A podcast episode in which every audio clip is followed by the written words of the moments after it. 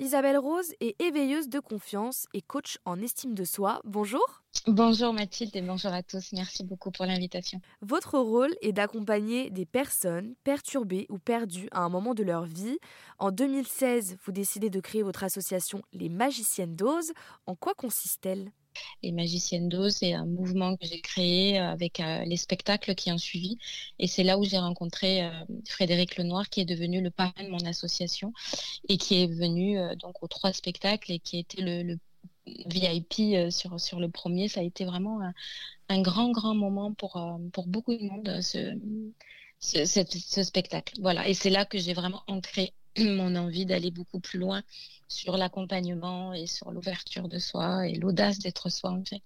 Et, euh, et, dans ce spectacle, vous nous l'avez dit euh, il y a quelques minutes, c'était euh, des femmes qui montaient sur scène. oui. Mais elles parlaient de quoi? Ça se, ça, ça se préparait comment?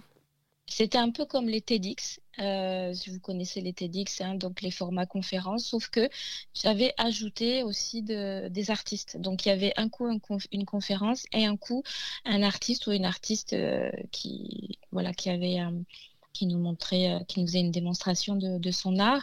Et en fait, c'était thématique autour de justement de la transformation. Donc il y avait par exemple une euh, Isabelle qui a eu un cancer du sein euh, et qui explique comment elle a justement transcendé euh, ce, ce, son, sa maladie, comment elle s'est découverte, euh, elle, a, elle a mis en place euh, des choses dans la dans la marche. Elle a créé, euh, elle a écrit un livre. Enfin, euh, chacune est venue euh, expliquer comment elle a pu transcender l'épreuve qu'elle a traversée suite à un burn-out, suite à le fait d'avoir un enfant autiste. cette femme de, ce garçon, de ce jeune garçon autiste, a créé une montre spéciale pour les autistes et c'est devenu une success story incroyable.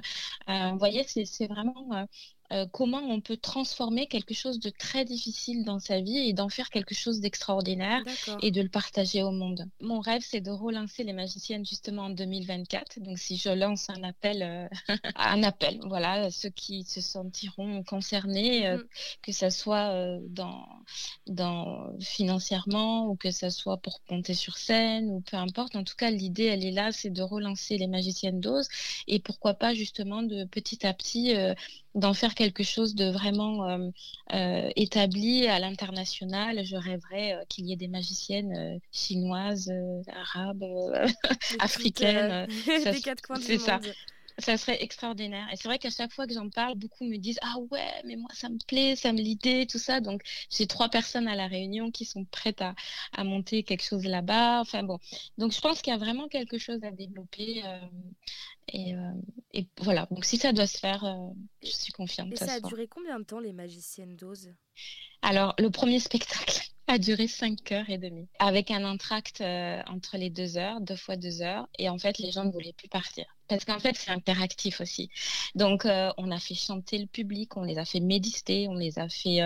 Enfin c'était juste incroyable quoi. Et les gens qui ont participé, euh, notamment il y a sept ans au premier, en parlent encore aujourd'hui. Il y a des amitiés qui se sont faites et ils se sont plus jamais séparés.